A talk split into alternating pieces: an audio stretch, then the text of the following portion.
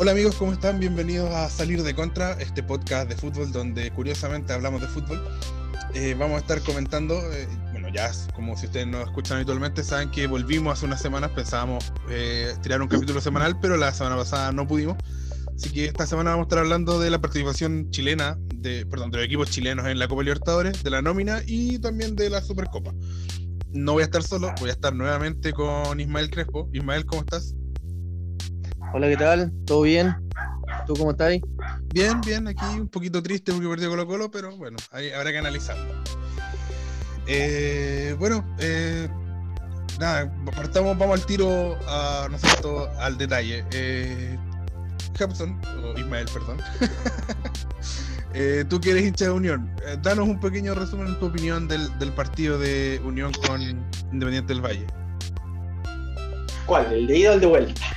Bueno, si quieren, habla del de ida, pero obviamente principalmente el de vuelta. Eh, a ver. Que fueron partidos muy distintos. Muy distintos, obviamente.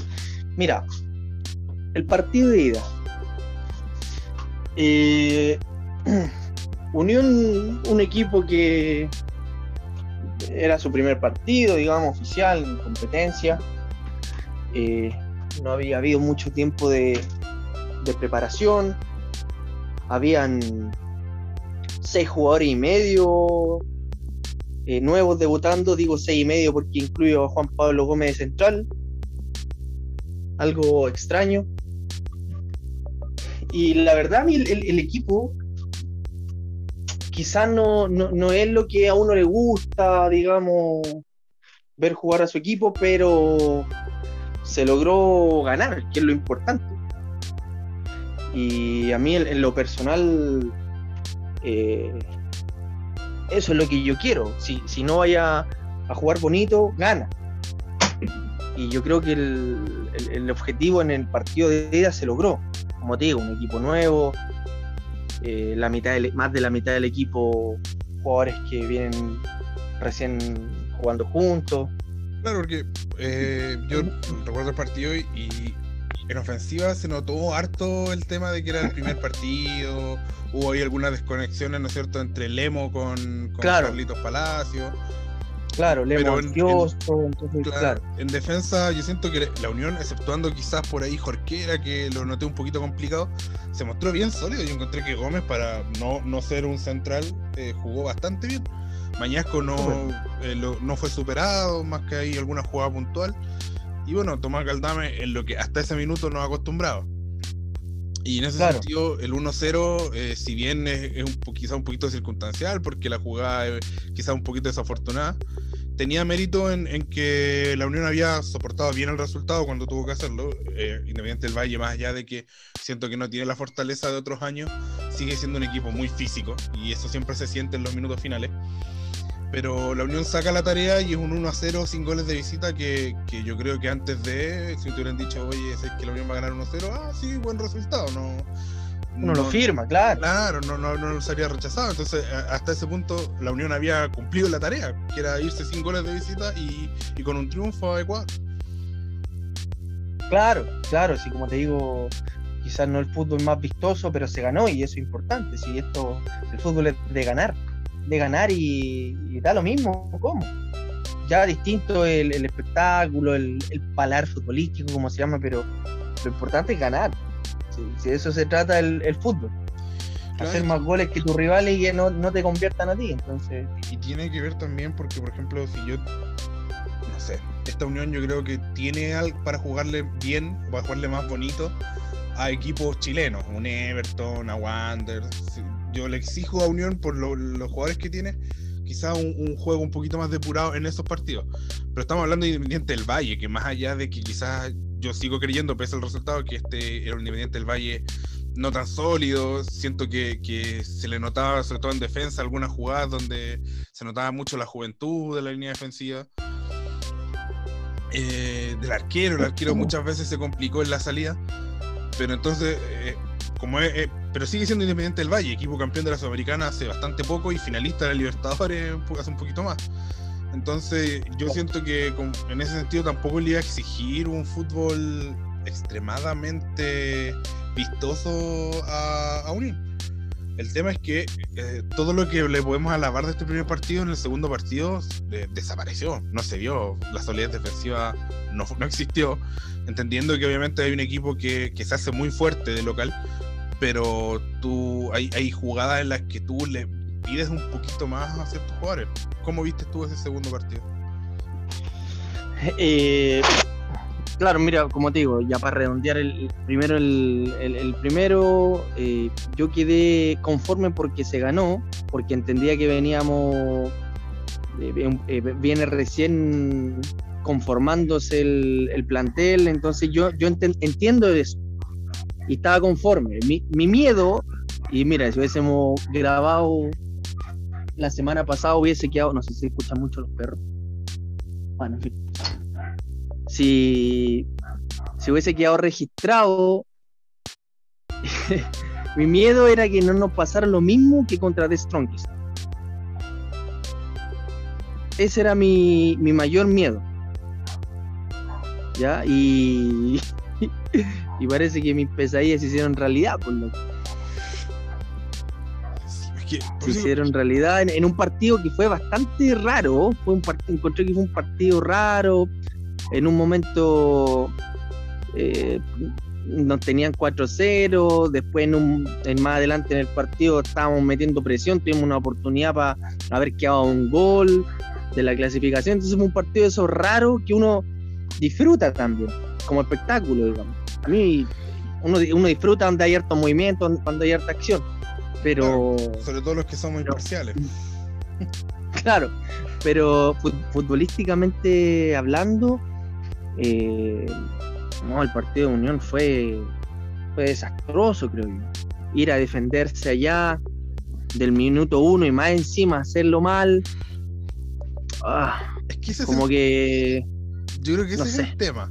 Porque si tú me dices, yo, en mi opinión futbolística, ¿cómo habría planteado un equipo, un partido en Ecuador? Habría sido pararme bien atrás y aprovechar espacio. Entonces no critico la idea de partir defendiendo, pero como dices tú, hacerlo bien. Y en ese sentido, la solidez de la línea defensiva que vimos en, en, en Independencia, el partido de ida, no existió en el partido de vuelta. Platero yo no sé si estará falto de fútbol o esa es su característica, pero lo vi muy lento, muy lento, muy torpe. Eh, falta con falta de agresividad, Tomás Galdame irreconocible. Eh, y hay algo que yo siento que, que, fue vital, que yo siento que entra Luis Pávez. yo, yo, entiendo la entrada de Chumacero, ¿no es cierto? Pero claro. no, no entiendo la entrada de Luis Pavés que de por sí es un jugador que yo creo que sinceramente no tiene nivel para lo que uno le pide a Unión, que es un equipo que uno de mitad, mitad de tabla para arriba. O sea, lleva mucho tiempo en Unión y nunca ha sido un, una solución, es más bien un jugador para completar el plantel. Entonces no entiendo la entrada de él. Y ahí me queda un poquito, porque coja sobre todo la banda izquierda. Porque claro, tiran a Palacio a la izquierda, pero Palacios lleva, ya lleva harto tiempo jugando más en función más de 10, eh, no tan con labores de ida y vuelta como es el, la, el, jugar por la banda. Y siento en ese sentido Marcelo Jorquera queda bastante, quedó bastante, eh, ¿cómo se llama esto? Eh, desnudo, por decirlo de una manera, ¿no es cierto? Descubierto. Y es un jugador que expuesto, claro, expuesto, claro y que que no tiene el peso específico que, por ejemplo, sí tienen otros jugadores en Unión, aunque este partido no lo demostraron quizás. Y por ahí pasó esta, este chaparrón inicial que de entrada parte con un gol. Después, ¿no es cierto? Tomás Galdames eh, se equivoca, se equivoca bien feo, ¿no es cierto? Para el 2-0 y ya, o sea, no alcanzaste ni siquiera a pararte bien en la cancha y ya tenéis que remar de vuelta y tu supuesta ventaja de, de, de, Chile ya no existe. Y eso evidentemente te hace dejar espacio porque Unión tenía que buscar un gol. Y ante un equipo tan físico como Independiente del Valle es difícil. Y yo creo que pese a eso, Unión cuando atacó hizo daño. Si, yo no vi a un Independiente del Valle fuerte atrás, yo lo vi bastante permeable.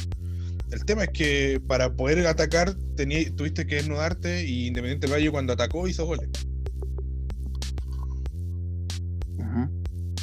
No sé si tú lo ves así. Eh, sí, sí, concuerdo en, prácticamente todo. O sea, de partida, yo espero que lo de Platero eh, sea porque está falta de fútbol, como se dice, que viene recién acoplándose, espero que sea eso. Lo de Galdame yo le conté cuatro en 12 minutos. Cuatro, digamos, errores que te definen partido. Y para un jugador como Galdame eso es raro. Yo espero de verdad, sinceramente, que haya sido eh, el nerviosismo a que haya sido el exceso de confianza. ¿Ya? Que de repente pasa que a, a los futbolistas por ahí se les suben un poquito los humos y ya se creen Superman. ¿ya? Y esa cosa de repente también juega un poco en contra. Yo espero de verdad que haya sido nerviosismo, exceso de confianza. Y, y claro, después de, que ya se, se, le abre el partido independiente del Valle, es difícil. Allá en, en, un clima difícil, eh, con un equipo tan físico, eh, es difícil, si no es fácil, yo entiendo eso pero también no, es menos cierto que efectivamente eh, cuando Unión apretó un poco, Independiente del Valle mostró que atrás dejan, dejan bastante que desear. De partida con, un arquero que eh, es, extraordinario, muy bueno, pero ese exceso de confianza también le puede jugar en contra. Mono Sánchez, arquero el de Independiente del Valle. ¿Cómo? Mono Sánchez, arquero, el de Independiente del Valle. Claro, claro, ¿no? Y, y por ahí de repente el, ser tan canchero le puede, le puede volver a pasar lo que le hizo Palacio. Claro, ¿no? Y, hay que pensar que esta es la primera ronda. O sea, Unión no fue un equipo que, le hiciera peso, lamentablemente. Yo creo que tenía jugadores para hacer algo más incluso si, si hubiera Unión hubiera quedado eliminado en un partido en el que, en el que uno dice, uff, se definió por detalle, yo creo que incluso habría, habría estado hablando bien de Unión en este minuto. Porque Independiente del Valle era, siento yo, que de la primera ronda uno de los más difíciles. De hecho, mucho más difícil que San Lorenzo, que ya vamos a hablar de eso. Pero el tema es ese, que, que, que te ganen porque el otro equipo era mucho mejor y no porque tú te regalaste y la Unión en muchos aspectos se regaló. Entonces yo no sé, yo siento que es un mal endémico el fútbol chileno al último tiempo. ¿Qué pasa? Que siempre, siempre le cuesta, le cuesta entrar como en, sintonía. Porque, porque, bueno, también tiene que ver quizás con un poco con que Independiente Valle sacó el pie del acelerador, pero si hubieran entrado eh, al partido como entraron, como empezaron a jugar después del, de los primeros 25 minutos, no habría sido una victoria tan fácil para Independiente del Valle. Mm. Puede ser eso, puede ser eso, ese mal que decís tú, que, todavía tenemos eh, eso, esas raíces, ¿cachai? De, no ir a, ganar los partidos, de ir a, especular un poquito, ir a defendernos. ¿Cachai? Puede ser que, que, nos quede un poquito de eso y que a la larga eh, son 11 contra 11 y tú tenés que ir a, a jugar tus cartas. Claro. No, como, como en el, es como en el boxeo, no voy entrar ya cubriéndote esperando que, no te peguen fuerte, no, anda y ataca. Si el, rival también tiene falla y también eh, tú podías hacer algo, si, oye, si, eh, son futbolistas profesionales, entonces son jugadores que se dedican a eso, tampoco le, les quitemos el piso, ¿cachai? Claro. No sé si se entiende. Sí, no estoy de acuerdo. Es que, por ejemplo, yo, yo soy una persona que critico o no critico cuando alguien quiere tener un estilo de juego defensivo. Me parece un estilo de juego válido. Totalmente. pero, pero que sea, que, juegues defensivo porque crees que así puedes ganar el partido, porque es tu mejor arma para ganar el partido, y no porque en realidad estáis viendo a, perder por poco, o a lo que vaya. Y, es, y, y yo siento que, que, por lo menos de parte del técnico, jugó defensivo no porque pensaba que así podía ganar, bueno, quizás, no creo que fuera a perder, pero, pero jugó como a, tratar de, perder por poco, lo siento, y, lo ratifica sus declaraciones post partido. Encontré declaraciones bastante ordinarias, perdónenme la expresión si es muy fuerte, pero, cuando dice jugamos bien eh, tres de cuatro tiempos, solamente fallamos en el primero, pero es que en ese primero que fallaron te hicieron cuatro. Y, y, el segundo, el segundo obviamente está condicionado porque ya Independiente del Valle estaba jugando un partido de manera una forma mucho más relajada. Sí, obvio. Entonces, no, o sea, no podéis decir, ay, no, es que jugué bien tres tiempos. Y, entonces, esa, falta de autocrítica a mí, me, molesta. A mí en general me molesta cuando los técnicos eh, ven partidos que nadie vio. Por, ejemplo, ya vamos a hablar de eso, pero por eso me gusta mucho Lazarte, que yo cuando siempre escuchaba sus conferencias de prensa y él analizaba los partidos y era como justo lo que tuviste en cancha. O sea, él no inventaba que algo que hacía mucho San Paolo en su momento, no, nosotros llegamos 15 veces y llegaron dos y perdimos 1-0. No, llegaste 15 veces, pues, no, la gente no es tonta. Entonces, esa, esa, esa declaración de Pellicer yo la encuentro eh, nefasta, porque ojalá sea solo la boca para afuera, porque si él de verdad quedó conforme con lo que se vio en Ecuador, yo creo que mucho tiempo no va a durar en Unión Española. Eh, no, eso es parte también de, la de la tradición chilena del, triunfo moral. Claro. O sea, entiendo que también es parte del análisis que ellos tienen que hacer, pero, pero ese, como decís tú, ese ese como sensación de conformismo después de perder 6-2. Eh, no sé, no, no, es, que, algo que, sea de mi agrado. Es que ese es el tema, yo creo que todo depende a, lo que tú muestras, porque por ejemplo, eh, Colo Colo cuando pierde con, con eh, Guadalajara, con las Chivas de Guadalajara en la Pre-Libertadores del 2006, pierde 5-3 allá en México pero tú viste un estilo de juego que uno decía, uff, esto con un par de. lo afinas un poquito, alguien que ponga un poquito más de equilibrio al medio y este equipo puede ser un. ¿Viste algo que te dio esperanza? Este equipo puede ser un buen equipo, que lo termina siendo, termina siendo un gran equipo. Quizás el mejor Colo Colo del último tiempo, al menos de este siglo. Y entonces, ok, si hubiéramos visto una unión que pierde, que pierde con claridad, pero que mostró cosas que tú digas, uff, por este lado Unión puede llegar a pero yo siento que no fue así. O sea, yo creo que los goles llegaron más por el amor propio de los jugadores que, por un estilo de juego claro, de, o un planteamiento de Pelicer. Claro, efectivamente. O sea, bueno, si, si vamos a, no ser tan duros con Pelicer y le vamos a dar algo, démosle el cambio de mente. Que, que intentó hacer algo, pero también eh, el hecho que ponga Méndez le quita el hecho de por qué no lo puso titular si él viene siendo titular. Exacto. no, desconozco la razón. Yo entiendo la entrada de Chumacero. más. Entiendo la entrada de Chumacero por Lemo, pero no entiendo la entrada de Luis Pavés por Méndez. O sea, no entiendo cómo Luis Pavés iba a darte mejor juego que Méndez. No, no, no, no sé.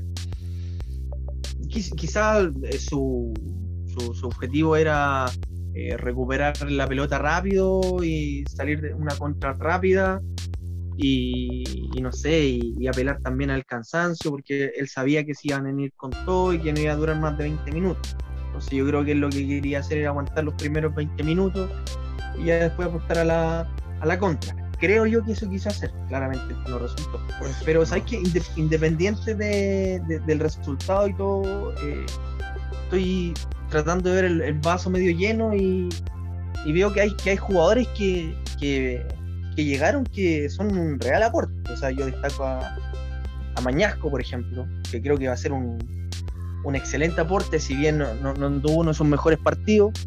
En, en, el análisis global creo que de verdad va a ser un, un excelente aporte. Así como por ejemplo también veo al, al Pato Rubio, que encuentro que, lo veo distinto a su primer, a su primer paso, lo veo un jugador más, más maduro, que, que se maneja mejor.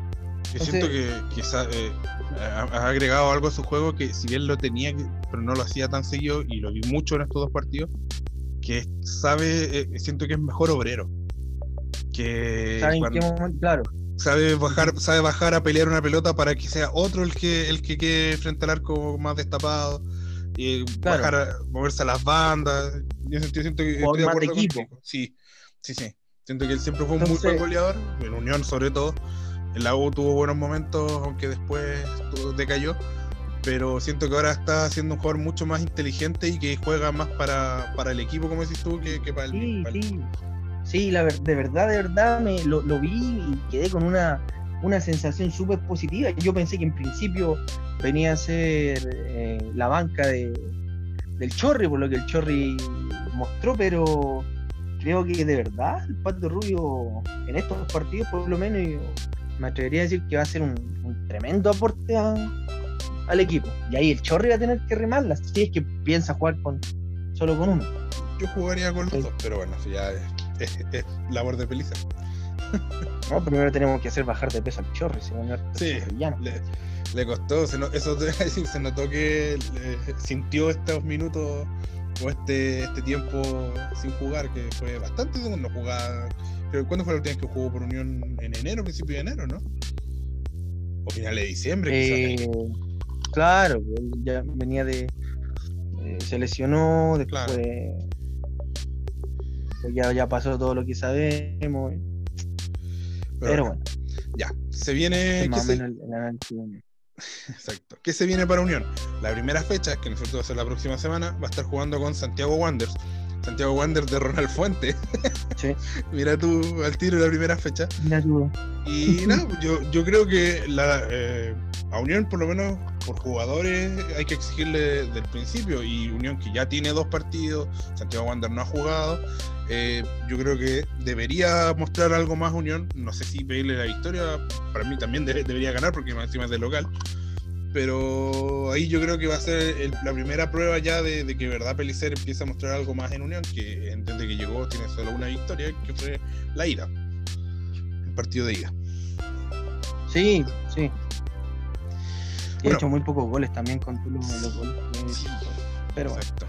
Bueno, bueno, vamos ahora al partido, un accidentado partido, ¿no es cierto? Universidad de Chile con San Lorenzo, Universidad de Chile con 12 o 13, no recuerdo cuántas, pero muchas bajas por, por COVID-19, ¿no es cierto? Contra un súper discreto San Lorenzo.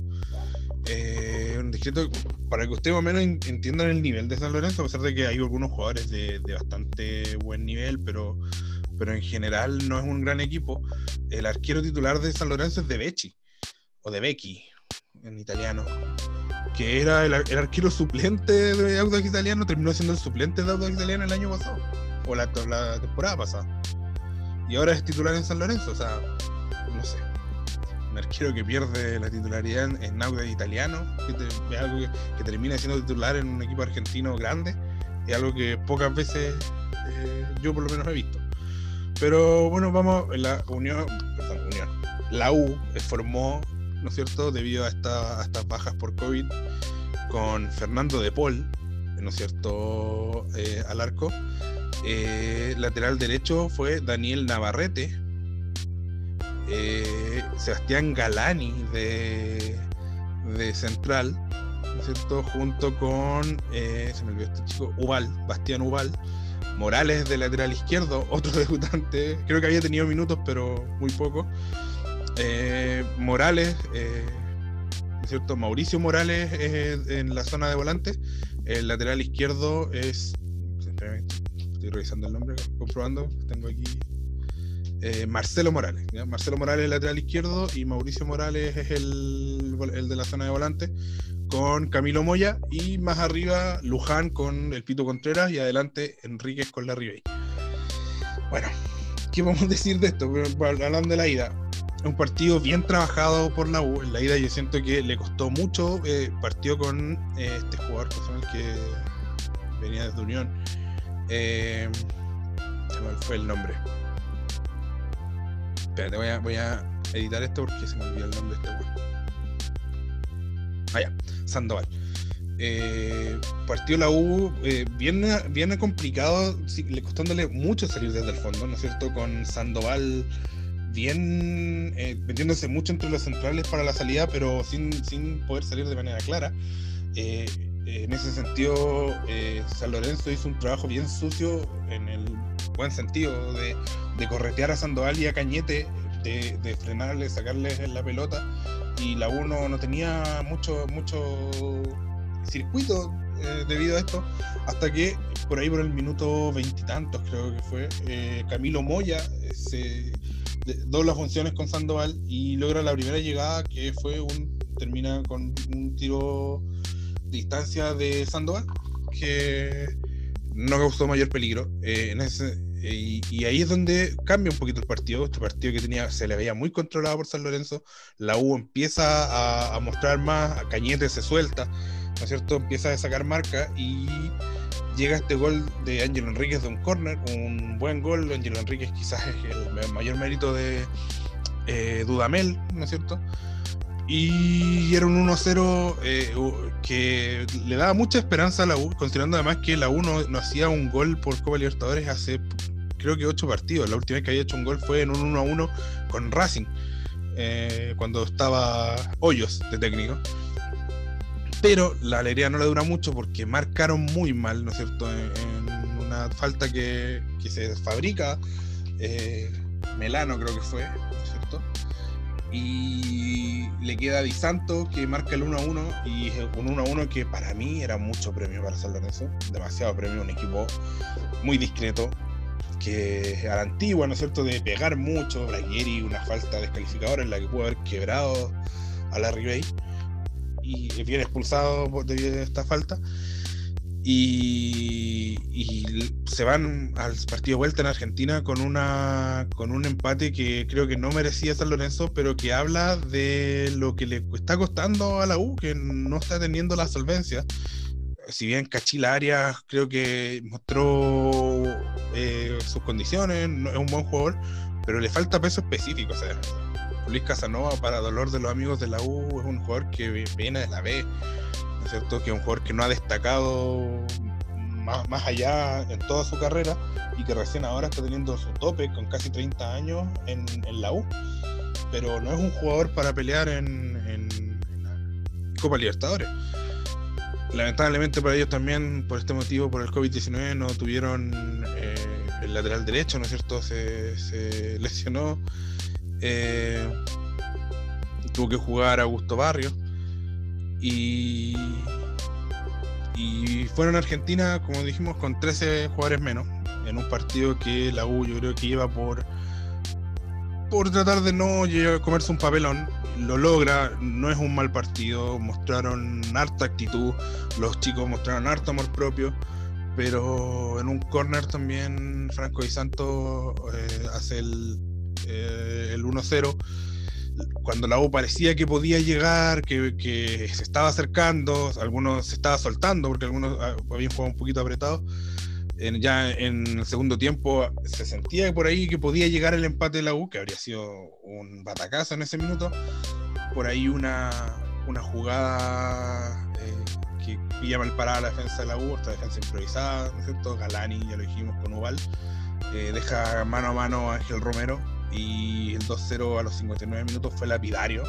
Ya con eso la U mucho más no tenía que hacer y San Lorenzo tampoco buscó más. San Lorenzo es un equipo que, como ya dijimos, bien discreto, que está teniendo muchos problemas. Dabov está teniendo muchos problemas en el torneo argentino y con eso San Lorenzo se conformó y bueno, la U, entre comillas, cumplió su labor de no de comerse quizás una boleta pese a todos los problemas, pero que en mi opinión queda con una sensación súper amarga de que, de que con el plantel completo podrían haber hecho algo mucho más y podrían haber eliminado a San Lorenzo sin problema, o no sé si sin problema, pero podrían haber eliminado a San Lorenzo en Argentina.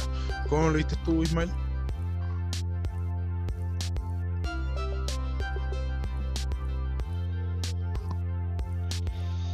Eh, mira, el, primer partido, concuerdo con tu análisis, eh, me sorprendió, mira, me sorprendió eh, lo mal que, que, está San Lorenzo. cuando terminó el, campeonato, el campeonato chileno, digamos, y Unión perdió 4-1, yo vi la posición y el rival y dije, ah, qué bueno, nos toca con, Independiente del Valle. Mi papá me dijo, ¿qué estáis hablando, loco? Si ve cómo está jugando San Lorenzo. ¿Cachai? Y parece que él tenía razón eh, San Lorenzo era un, equipo mucho más accesible, por decirlo menos, que, Independiente del Valle a la Larga. Y me sorprendió un poco el, juego de San Lorenzo. Uno piensa, porque no, no, sigo a San Lorenzo, uno piensa que San Lorenzo, un equipo grande de Argentina, eh, que está siempre ahí, va, a ser, iba a ser una, una tromba, digo, pero no, la verdad es que no. Y para mí el, primer partido reviste de análisis, el segundo encuentro que no hay mucho que, se pueda decir, o sea, con tantos jugadores menos, como decís tú, era para evitar el papelón. Y no, no, sé por qué le está costando tanto a la UCI, encuentro que no tiene mal plantel, encuentro que no tiene malos jugadores. No sé, la verdad es que no, sabría decir por qué le, le cuesta tanto. Yo creo que hay cosas externas que repercuten quizás en, lo, en, el, en el campo de juego, que algo que también le ha pasado a Colo Colo. En Colo Colo hay una guerra entre dos bandos que ha terminado haciéndole daño. Que bandos que no tuvieron en su momento problemas en, en parar un refuerzo, ¿no es cierto? En, en llamar, pegar un telefonazo a un refuerzo para que no llegara, para que seis meses después lo trajeran ellos y quedaran ellos como los que, que estoy hablando Lucas Barrio, fueran ellos quienes, quienes trajeron a, este jugador tan esperado. Entonces estamos hablando, eh, eso a la larga repercute en el equipo, ¿no es cierto? Si tú eres capaz de quitarle un, gran, un tan gran refuerzo a tu equipo con tal de llevarte tú la gloria, tanto no te preocupa. Yo creo que la U, no sé si es el caso exacto, porque yo creo que a diferencia de Colo Colo, los dirigentes de la U le tienen mucho cariño al equipo, pero eso no te hace, yo también le tengo cariño a Colo Colo y no, no eso no me hace un buen dirigente. Y yo creo que estas cosas externas, ¿no es cierto?, eh, que repercuten en, en, en el equipo, eh, también tienen que ver con esta llave porque hubo claramente, a ver, no es culpa de los jugadores, ¿no es cierto?, ni del cuerpo técnico, eh, hasta cierto punto lo que pasó con el brote de COVID, pero por lo que se ha escuchado, por lo que ha salido, lo que ha trascendido, hubo un relajo respecto a las medidas, hubo, ¿no es cierto?, una, una despreocupación y, eso también bien. Yo entiendo que a lo mejor el jugador se puede despreocupar, pero si hay una institucionalidad fuerte, si hay, hay dirigentes o directores que se respetan, pueden ellos también meter mano y decir, oigan, no, pues eh, esto no, nos podemos relajar, eh, la pandemia no ha pasado, ¿cómo van a estar haciendo un asado? ¿Cómo van a estar compartiendo la misma, ya, la misma bombilla del mate? ¿Cómo van a estar compartiendo el jacuzzi? Como pasó también, las cosas que se han que han dicho o que han trascendido que fueron los focos de infección o de contagio más que infección. Y, y, eso terminó repercutiendo en, la cancha porque eh, quedaste fuera de una llave que era ya con el diario del lunes bastante accesible y que no pudiste enfrentarla de la mejor forma debido a que te relajaste en estas medidas o en estos protocolos contra el COVID. Entonces yo creo que hay que analizarlo, que también tiene que ver con, el desorden dirigencial que tiene la U. Eh, claro, sí. Ahora planteándolo así, uno empieza también a, recordar las declaraciones de, Dudamel y ve que no hay una, una cohesión, una conexión o, unión eh, entre, digamos, la dirigencia y, y el, cuerpo técnico. Y ahí ya empezamos mal. Ahí ya empezamos mal y evidentemente el jugador, eh, yendo a lo que decís tú, al jugador le debe gustar abstraerse de eso. Entonces, eh, por ahí puede, puede, ir la cosa, como decís tú, lo que también le pasó a Colo Colo. Y claro, mira, ojalá le sirva de lección a los que a, a los jugadores que o a los equipos en verdad que siguen en Libertadores o que empiezan a jugar Libertadores y a los que van a estar en Sudamericana a no, a no relajarse con la situación. Ya, ya viste que a la U yo creo que con, con plantel completo algo podría haber hecho. algo podría haber hecho y, y por malas decisiones o por relajo se te va la llave y también se te va, se te va plata. al final eh, se le fue bastante plata a la U, no, o mejor dicho, dejó de, ganar harta plata que, que hubiese podido ganar si es que hubiesen pasado ronda. bueno, ya, tema, no menores. Ya que mencionaste la Sudamericana, eh, hablar de rápidamente porque eh, el de Palestino con Corezal mucho no dejó, un 0 a 0 bastante deslucido, ¿no es cierto? Yo esperaba un poquito más de Palestino, aunque entiendo que estaban jugando en El Salvador. Y Guachipato le gana 1-0 a Antofagasta en un partido que vi un poquito de reojo porque estaba viendo el de Unión y tenía en el, computador al lado el de Guachipato. Yo siento que Guachipato jugó, jugó bien, llegó bastante, está apostando a un, a un equipo bien joven, está apostando a, a lo que tiene más refuerzos, comillas, refuerzos desde, desde las inferiores. Por ahí Zarhuanca es el único que ha llegado, ¿no es cierto?, desde Iquique. Y están jugando muy bien. Iquique. Merecieron ganar eh, antes, a pesar de que llega sobre el final con un, con un penal ahí un poquito dudoso, pero yo creo que fue penal. Y ganan 1-0 a Antofagasta de visita. Así que va bien interesante lo que ha hecho Guachipato. Aunque no sé si debe como para ilusionarse o pensar que vaya a ser un equipo que pelee más arriba, porque los planteles jóvenes, ya lo vio Unión el año pasado, pueden ser bien buenos, pueden jugar bien, pero hay momentos en los que necesitáis un poquito esa experiencia de los de los Instancias decisivas, claro, de los equipos, de, los, de los jugadores, perdón, más experimentados. Ah, y bueno, la U va a estar libre. Curiosamente, a la U que está con el problema de COVID le dieron libre la primera fecha, ¿no es cierto?, de, del torneo. Curiosamente, comillas. No, pero está bien. Y, y los que mencionamos, Guachipato va a jugar con Cobresal, eh, Auto Italiano con La Serena, Palestino con Antofagasta, Colo Colo con Unión La Calera, Ñublense contra Católica. Bravo. Claro. Y Curicó con Melipilla. Ah, y Everton con O'Higgins. Esos son los, esa es la primera. Ya, ya habíamos mencionado eh, Unión, Española con Santiago Claro. Bueno, antes de pasar al, al plato fuerte, vamos a hablar de, de la nómina, ¿no es ¿cierto? De la nómina de Martín Como Lazaro. ese no es el plato fuerte. No, no, el plato fuerte es Colo Colo siempre. Eh, con tres arqueros, ¿no es cierto? Claudio Bravo, lógico, nombre lógico. Eh, Brian Cortés, que venía hace tiempo siendo nominado, ah, tuvo una mejora a finales del año pasado respecto a lo que estaba mostrando en Colo Colo. Y el nombre quizás más a mí me extrañó un poco es Gabriel Castellán de Huachipato, que yo lo encuentro que es un arquero con muchos reflejos, pero lo considero un arquero eh, más atajador que... No sé, no me, no me parece un arquero para instancias importantes ni de equipo grande, como se dice.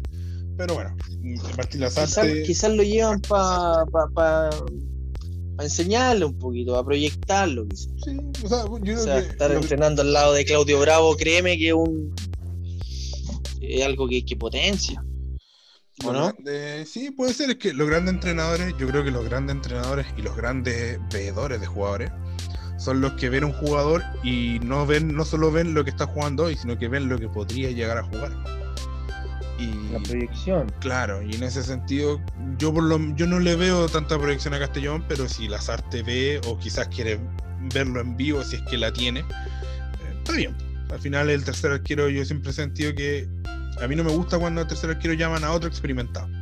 Yo siento que tiene que ser un arquero ahí para, para, para empezar a trabajar, para que porque es difícil, tendría que pasar algo muy excepcional para que Gabriel Castellón juegue. Ah, Igual tienen que pensar que es un amistoso, Claro. liga, entonces tampoco es una, una nómina como decís tú que no sé, o que estemos jugándonos la clasificación al mundial o que Sí, sea una o sea, nómina premundial.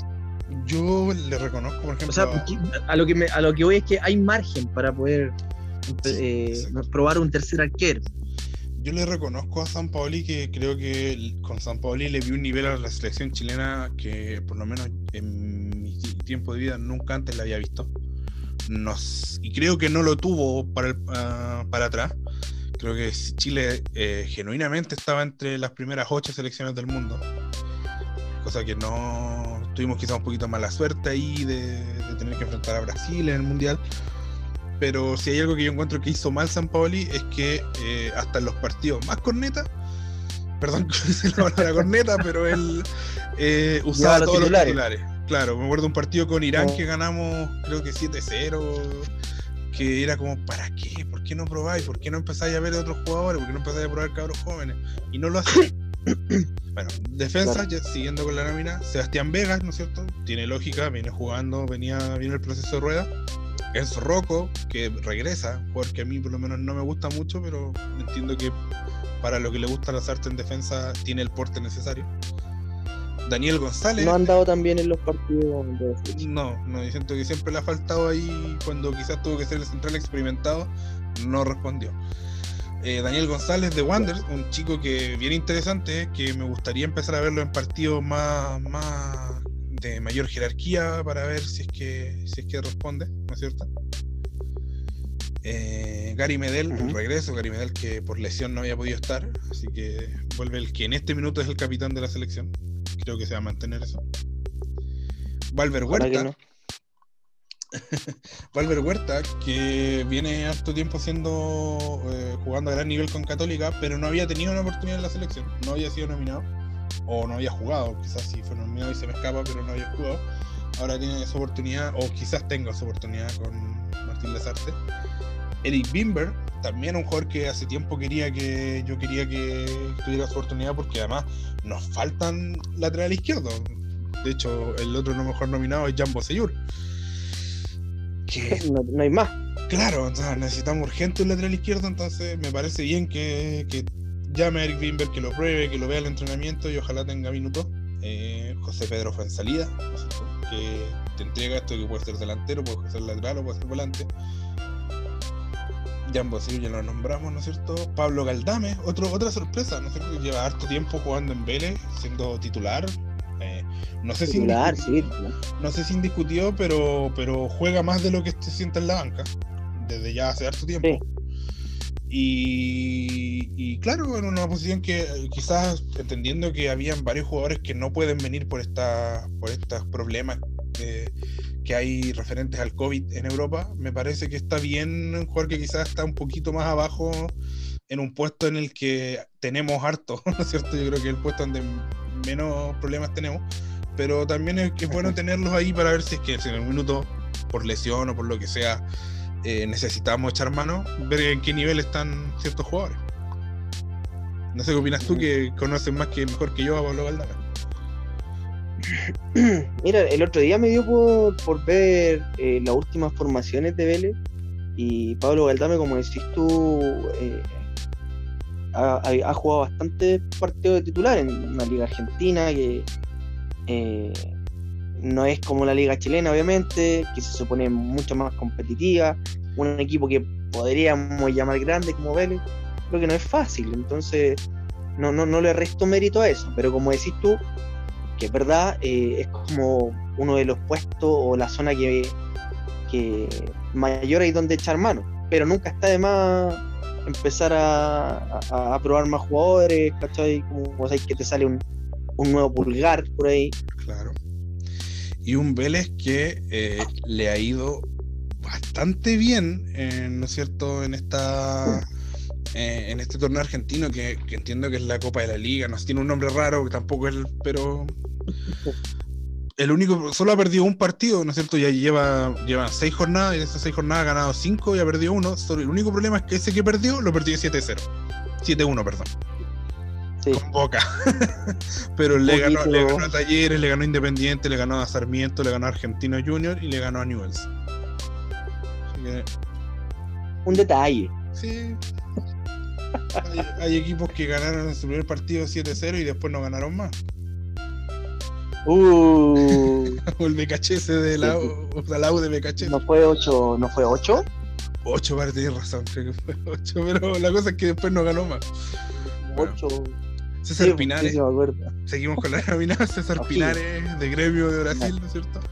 Que está jugando bien, ha tenido partidos titulares en la Copa Libertadores a buen nivel, así que y yo creo que hay que empezar a exigirle un poquito más a Pinares, porque creo que ha sido un buen acompañante en los partidos eliminatorios, pero estos jugadores eh, hay que empezar a pedirles ya partidos eh, con manija, porque si bien hay varios que se han, eh, se han sumado, se han agregado a esta nómina, siento que siguen siendo acompañantes y no las figuras. Quizá el único que ha tomado ya ese bastión de decir ahora yo soy dueño de camiseta y yo soy de los referentes y yo soy de los importantes es quizá por ahí Pulgar.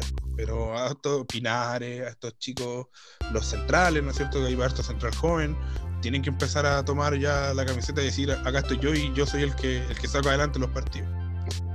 Claro. Ignacio Saavedra, ¿no es cierto? Este chico ex eh, de inferiores de Colo Colo que tuvo que pasar a Católica por un lío que no puedo, del que no puedo referirme porque si no me da... Yo lo sé, yo lo sé. Pero que ha sido bien, ha tenido gran nivel en Católica y también había muchos que ya lo pedían en la selección. También el mismo problema que, que que Galdames, que es un puesto en el que de verdad no tenéis problemas, no, no necesitas echar mano, pero es bueno tenerlo ahí, que verlo entrenar, que consume minutos, para que cuando si en algún minuto lo necesita, no lo pille tan desprevenida la nominación. Claro. Tomás Alarcón, lo mismo, Dojigin, ¿no es cierto? Un gran jugador, lleva hartos años jugando a buen nivel, pese a que por súper joven, tiene 21 años. Pablo Parra de Curicó Unido, por ahí yo siento que, no sé, no sé, no, me convence tanto, tiene buenos, ha tenido buenos minutos, pero no, cuando estuvo en la 1 no dio el ancho, no sé, bueno, ah, habrá que verlo. Ángelo Arauz de Brasil, que entiendo que ha jugado un poquito más, tuvo un minuto eh, siendo banca 24-7, ¿no es cierto? Pero último ha, tenido varios partidos. Luis Jiménez, que eh, está jugando quizás como más, como nueve, no tanto como creador en Palestino, pero ha sido uno de los mejores del campeonato, así que si es que se pueden aprovechar sus últimos años en el profesionalismo, que está a gran nivel, me parece bien. Clemente Monte, no te voy a llamar Clemente, Clemente Monte de la Universidad Católica, perdón, pero es que ves que lo escucho y digo, ¿por qué le ponen Clemente? Pero bueno, es un jugador joven, también eh, de la cantera católica, que los inferiores de Católica son lejos las mejores de Chile en este minuto. Eh, y también para que empiece a, entrenar, quizás sumar algunos minutos. Brian Carrasco, el Velociraptor, ¿cierto? Porque no debe ser muy querido por, Ismael Crespo, ya que ha jugado en los dos rivales de Unión Española. Pero que también eh, está jugando de puntero por la derecha, ¿cierto? Lleva en Palestino, lo ha hecho bastante bien. Puede jugar de lateral, creo yo también. Fabián Orellana. Eh, Jan Meneses.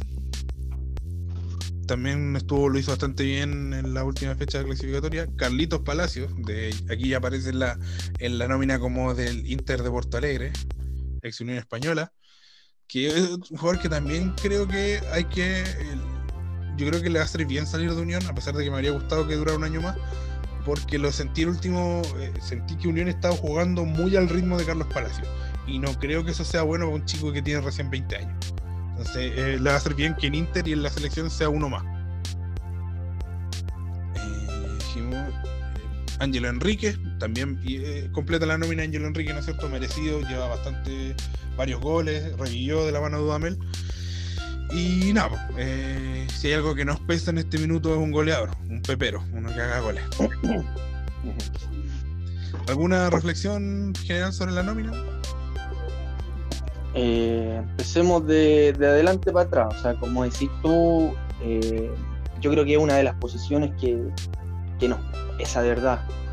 Que fuera del, lateral izquierdo, que estamos al debe, siento que hay más donde echar mano que un, un pepero, como decís tú. De verdad que nos falta ese jugador ahí, un, un Haaland, alguien que quizás técnicamente no sea extraordinario, pero que agarra una pelota y, la echa adentro. Si tan difícil no debe ser.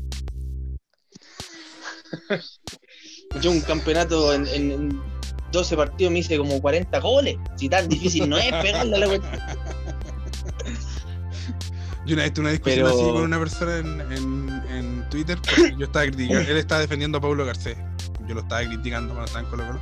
Y él me dijo, yo soy, claro, y, y me dijo, yo soy arquero de toda la vida. ¿Y en qué equipo jugaste? No, en el bar. No, pero. Sí, pero. No, pero yo creo que no, sé si será algo que, que, están todos los equipos fallando en, en aspectos formativos, porque se supone que eh, todos quieren ser delanteros, es lo que más debería haber. Si a todos les gusta, o antes nos gustaba hacer gol, entonces es raro que, que nos falte tanto ahí en, delantera. Es raro y es preocupante también.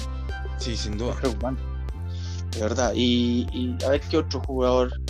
Eh, bueno, Carlitos Palacio, es verdad lo que decís tú, que se jugaba muy a su ritmo, pero es ahí lo que rescato, que no, no le pesó nunca. Nunca dejó de asumir esa, esa responsabilidad. Y yo creo que ese es un, factor clave en el éxito de un jugador profesional. El, hecho de que no te pese la, la responsabilidad porque eso eh, además te da pie para poder pararte en cualquier lugar de la misma forma. Creo yo. Entonces que, quizás ir a Brasil no le va a ser, no se le va a hacer tan difícil como quizás se le pueda eh, eh, hacer, se le puede hacer a otro jugador que le pese un poquito la responsabilidad. ¿Se entiende? Ojalá sea así. Ojalá, o sea, ojalá. Es lo que esperamos. Eh, bueno, vamos ya al partido de la Supercopa. Y, primero, dame tu opinión, Ismael, de qué te parece el partido para yo después cerrar. Ya que, eh, como hincha Colo Colo me afecta un poquito más este partido. lo que pasa es que yo vi el partido desde dos minutos antes del primer gol de Católica. Y yo te puedo hablar lo que yo vi desde ese momento, porque no vi el, resto del partido. Y lo que yo vi fue el, a ver, el mismo Colo Colo que estuvo peleando el descenso, con algunas caras nuevas obviamente. Estoy hablando de lo que yo vi. Vi una católica que apabulló a Colo Colo, que que no, tenía respuesta, salvo por ahí algún alguna maniobra de, Martín Rodríguez, que vi que fue el que, el que más buscó desde ese momento, porque yo obviamente estoy opinando desde lo que yo vi. Pero más allá de eso, vi un, Colo Colo sin respuesta, eh, vi un Colo Colo con muy, con muy, muy poca con muy poca tolerancia a la, a la frustración. Ya, o sea, veo que desde el, momento en que eh, le pegan, un, le dan un golpe, eh, tiende a, irse al suelo y, le cuesta un poco la reacción. Y, hay por ahí algunas señales. Eh,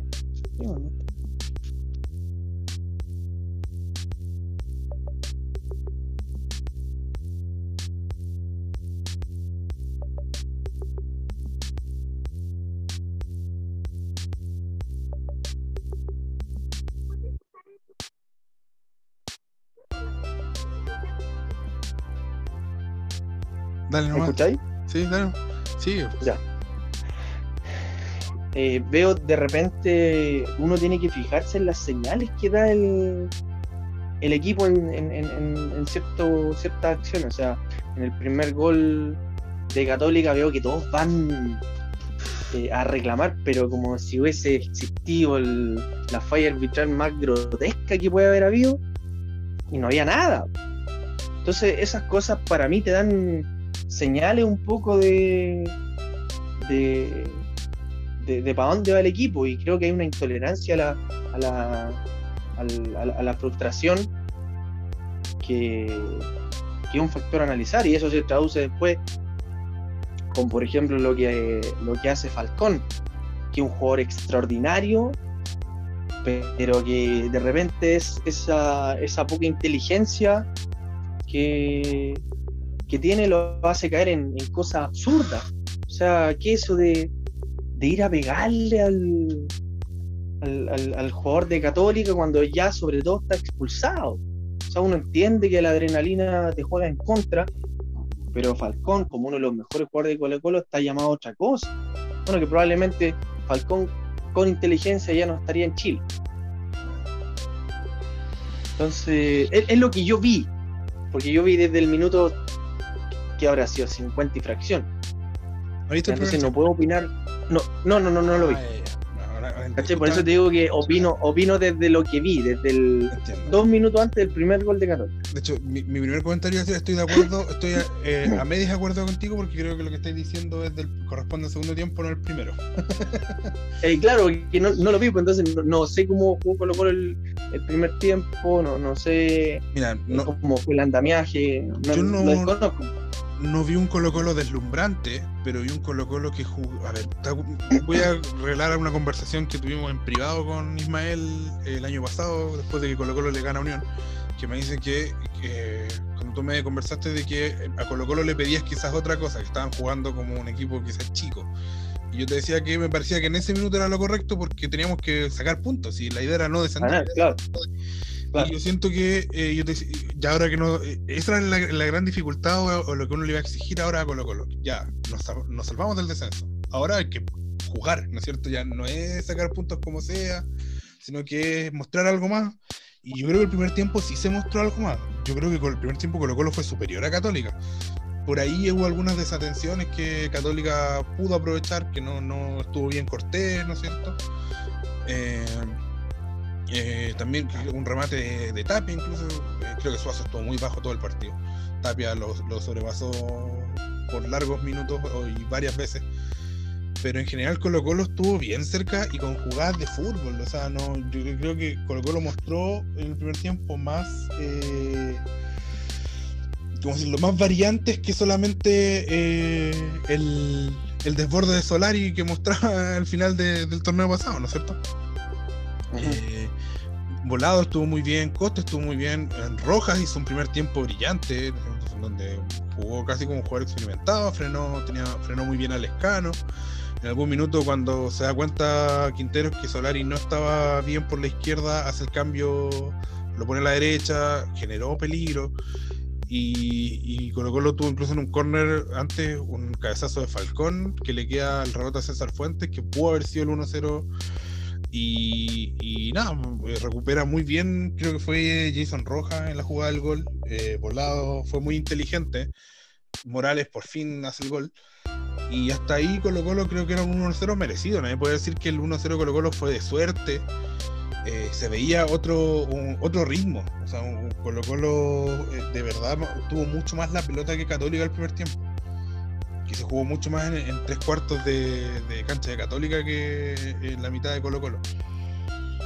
Y ahí es donde uno dice, ya, ok. Eh, vienen los cambios eh, muy temprano, ¿no es cierto?, este golazo del Colo Gil, que debuta a lo grande con un golazo de media distancia.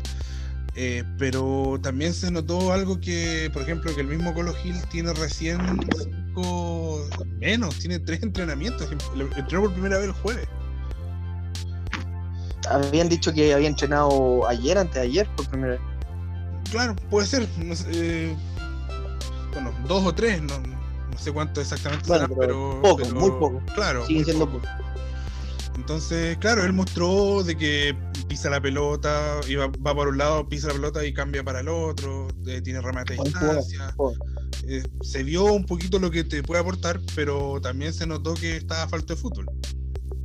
Siento yo que Martín Rodríguez, eh, y, creo que va a ser vital Colo Giro porque siento que Martín Rodríguez, si bien es un jugador eh, que busca por un lado, busca por el otro, no sé si tenga la manija que se requiere para ser el conductor de este equipo o el interior de mejor el Quintero juega con los interiores pero pero siento que es un jugador más de, vértigo de que le tiren la pelota para, para que para que desborde que, un jugador de que pueda pisar la pelota y dar un pase filtrado entonces en ese sentido yo siento que el Colo Gil va a ser eh, vital y siento que después del 2-0 pasó algo que Colo Colo no se puede permitir. Colo Colo tiene que recordar que es un equipo que el año pasado se salvó eh, en la promoción del descenso.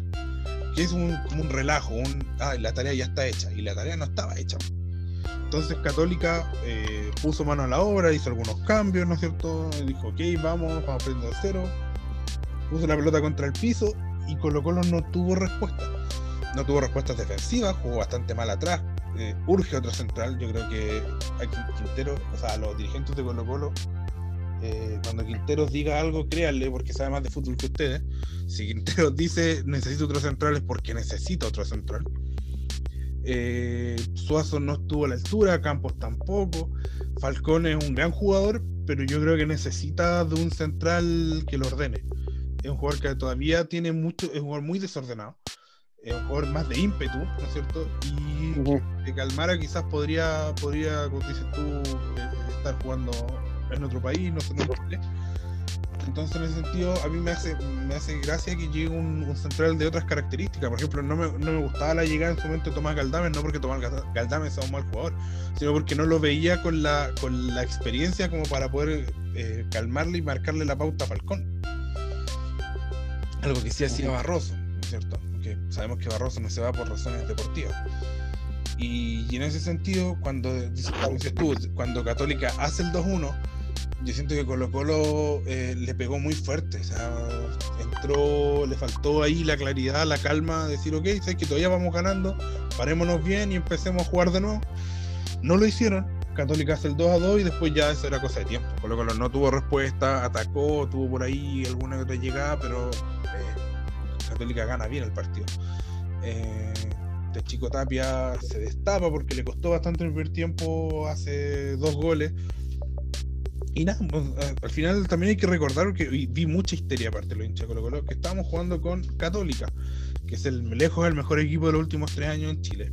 Sí, sí, sí, sí. Y yo creo que lo que hay, hay que quedarse es con los pasajes de buen fútbol que vimos. Fue un buen, muy buen primer tiempo. Y sacar el, cambiar el, eh, la mentalidad, cambiar el chip, listo, perdimos. Qué lástima, pero es lo que, lo que nos tocó. Se viene ahora la, eh, Unión La Calera y si gana este partido y eh, hay que ganar desde ya para no pasar el mismo sufrimiento que pasamos el año pasado. En eso eh, me, lamento mucho la reacción de Falcón. No sé por qué habrá sido. Quizás tiene que ver con que tiene algunos problemas, algunas preocupaciones personales durante la semana, ¿no es cierto? Eh, nació su hijo, nació prematuro, entonces eso siempre conlleva preocupación, ¿cierto? Incubadora, etcétera. Lo puedo decir con experiencia porque me tocó tener a dos de mis hijos cuando nacieron en incubadora y, no es grato, no, no, no es un buen rato, no es algo agradable pero no puede reaccionar así. O sea, yo, a mí igual me gusta, yo sé visualmente es entretenido, a mí me encanta cuando se agarran a combo, pero ahora no tenemos a Falcón quizás por tres fechas deberían darle mínimo tres fechas. Creo que por lo que entiendo la tipificación son tres fechas. Entonces, perder por las tres primeras fechas, Falcón, cuando necesitamos empezar a ganar de, de, entrada para no, para no tener que eh, pasar los mismos, eh, lo, ¿no es cierto? las mismas penurias que pasamos el año pasado, es mucho. Y, si, y eso más encima, urge que llegue otro central porque dicen que está cerca Formiliano. Porque ¿quién va a jugar Jason Rojas con Campo? Uf, ojalá que no. Entonces, eh, no, no, fue un problema Falcón. Entiendo que a lo mejor él estaba con su mente, tiene, se, se, le salió la cadena. Eh, a mí me gustan los jugadores que, juegan con. que no les gusta perder, que, juegan con pasión.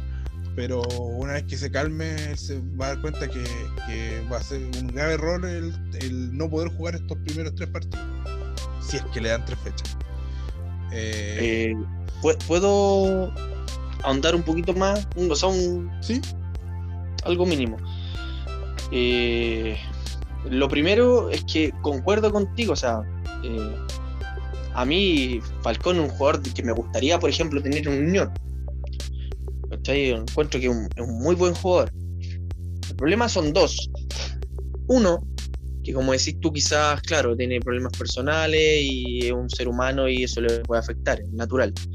El, problema es que no es la, primera vez que se le, se le escapa la cadena, digamos.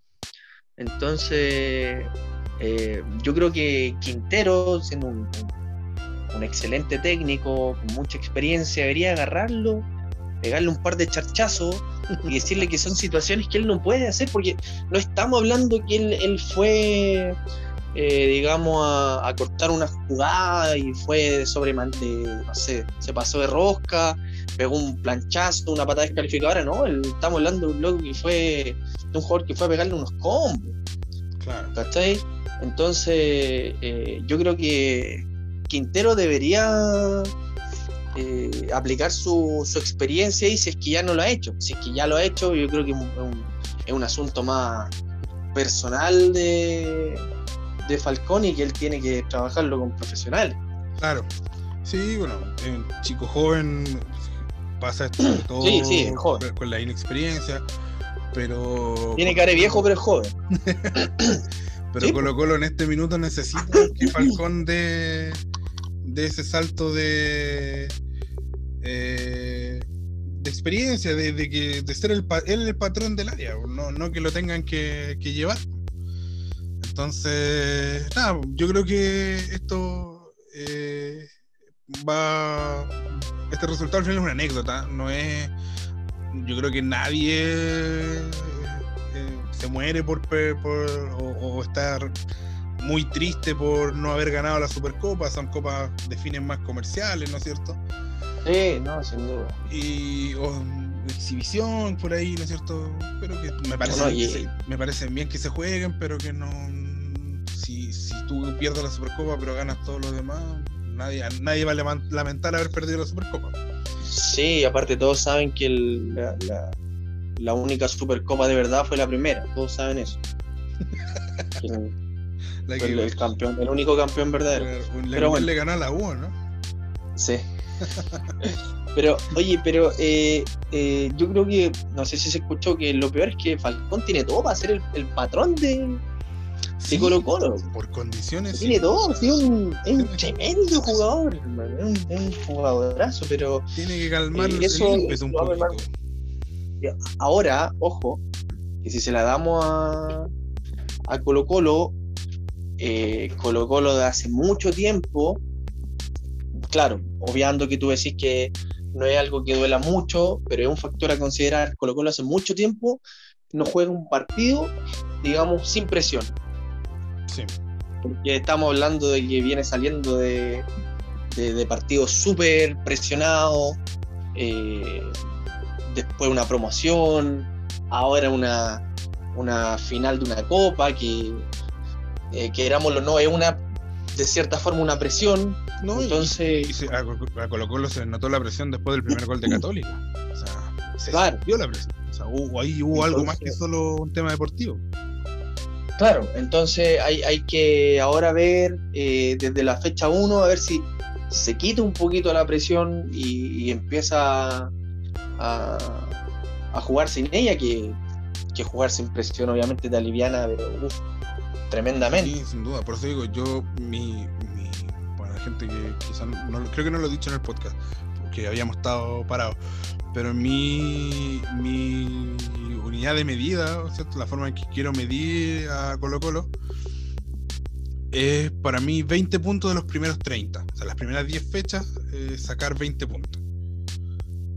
Eh, si, si eso se logra, yo creo que ya vamos a estar, vamos a estar ante un Colo Colo que no debería pelear abajo y que tendría que pelear o, títulos o posiciones de, Copa Internacional. Que para mí, que me doy por pagado. Si me dicen Colo Colo va a quedar quinto y va a clasificar a la Sudamericana, lo firmo.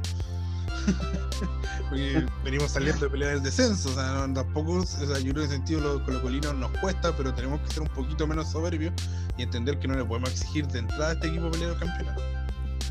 Entonces, para, eso, para esos primeros 20 puntos eh, es vital, es vital comenzar ganando contra Unión La Calera.